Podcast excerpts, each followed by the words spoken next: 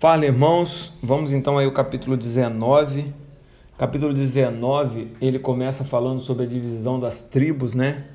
Então, ele fala da tribo de Simeão, da tribo de Zebulon, ele fala da herança de Assé, ele fala de Naphtali, de Dan, e por fim ele chega na tribo de Josué, né?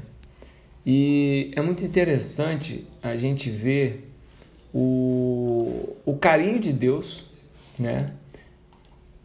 dividindo tribo por tribo, né? dividindo é, pedaço por pedaço, colocando limites. Né? E olha que interessante, é, Josué ele coloca limites físicos para cada tribo, mas mais para frente a gente vai ver que foram colocados também limites morais, é, limites é, espirituais para todo o povo.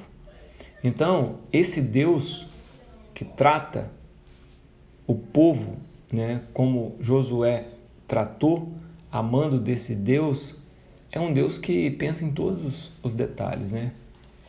Ele pensa no limite físico, mas ele pensa também no limite espiritual e no limite moral. E você vai ver que é, o povo recebeu ordem é, para que ele pudesse cumprir os diversos tipos de limites. E perceba que Deus foi falando, ou Josué foi falando de tribo por tribo. Isso mostra que Deus é, se lembra de todos nós. Deus ele não está esquecendo de ninguém, pelo contrário, ele não só lista tribo por tribo, como lista pedaço por pedaço que cada tribo poderia receber. Na verdade, foi Josué que disse amando do Senhor, né? Então Deus não se esquece de mim, Deus não se esquece de você, é, Deus está sempre com a gente e Deus sabe muito bem onde é o nosso limite. E o nosso grande desafio é saber também é, onde está o nosso limite. Depois a gente passa para o capítulo 20, que fala das cidades e refúgios. E as cidades e refúgios é um negócio interessante é o lugar onde eram levadas pessoas que tinham cometido algum crime. E que muitas vezes esses crimes até eles não eram é, com intenção, muitas vezes era era sem querer um acidente, às vezes até por por por como é que fala é, legítima defesa. A palavra tinha, tinha fugido, né? às vezes por legítima defesa, enfim, mais pessoas que não tinham a, a intenção né, de fazer. E para que o vingador, e o vingador era aquele que fazia o trabalho do olho por olho, dente por dente, né? Então, olho por olho, dente por dente, era aquele que dava ao agressor a mesma agressão que ele provocou, né? Então o, o Vingador ele ia até as pessoas e fazia elas sofrerem aquilo que elas mesmas fizeram as outras sofrerem.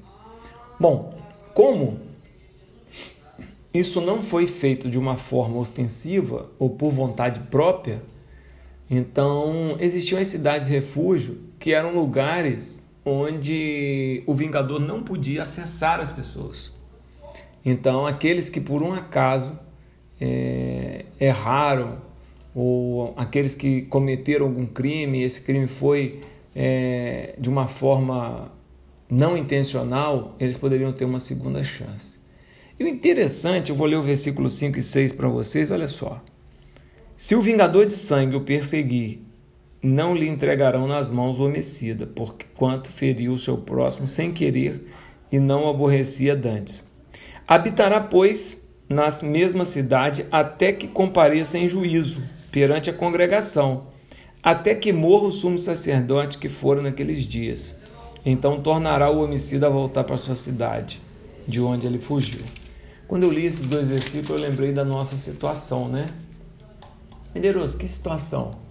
A nossa a situação de que nós pecamos, fomos destituídos da glória de Deus né? É, nós estávamos no Éden, No Éden, nós cometemos é, diversas coisas que contrariaram aquilo que Deus queria, que foi a desobediência. E aí o que, que aconteceu? Nós fomos colocados para fora do Éden. E colocados para fora do Éden, e quando o sumo sacerdote né, morreu, ressuscitou, ele nos deu a oportunidade de sermos é, redimidos, né, de sermos reincluídos na casa do Pai. O sacrifício, a morte de Cristo, né, é, o sumo sacerdote, nos trouxe a oportunidade de voltar para a casa do Pai. Então, quando eu li isso aqui, eu lembrei que as cidades refúgio era uma oportunidade das pessoas se redimirem e voltarem para suas casas. A vinda de Cristo, a obra de Cristo, é uma oportunidade que Ele nos dá para fugir do vingador e voltar para a casa do Pai. E aí a gente entra no capítulo 21, que fala da cidade dos levitas.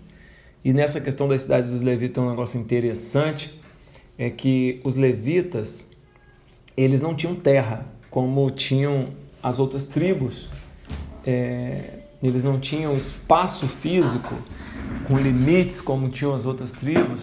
O próprio Senhor disse que é, a herança dos levitas era a, a porção que era entregue pelo povo ao Senhor, né? E olha que legal, isso interessante. Mas eles podiam habitar em cidades. Então aqui descreve diversas cidades, dezenas de cidades que os levitas podiam habitar, que os levitas podiam é, participar, tá certo? Bom, então pessoal, é muito interessante essa, essa questão da cidade de refúgio, como também é muito interessante você entender essa questão do levita, porque como em algumas passagens fala que o levita não tinha herança e agora você vê o levita ser distribuído em cidade, então os levitas não tinham território, mas eles podiam habitar em cidades. E aquilo que está sendo feito aqui é a distribuição é, dos levitas nas cidades, tá? Então, os levitas estavam sendo distribuídos nas cidades. Então, espero você amanhã. A gente vai finalizar amanhã o livro de Josué, que é um livro muito interessante, um livro de um guerreiro, um livro que fala de coragem, um livro que fala sobre diversas coisas bacanas, tá certo? Um abraço.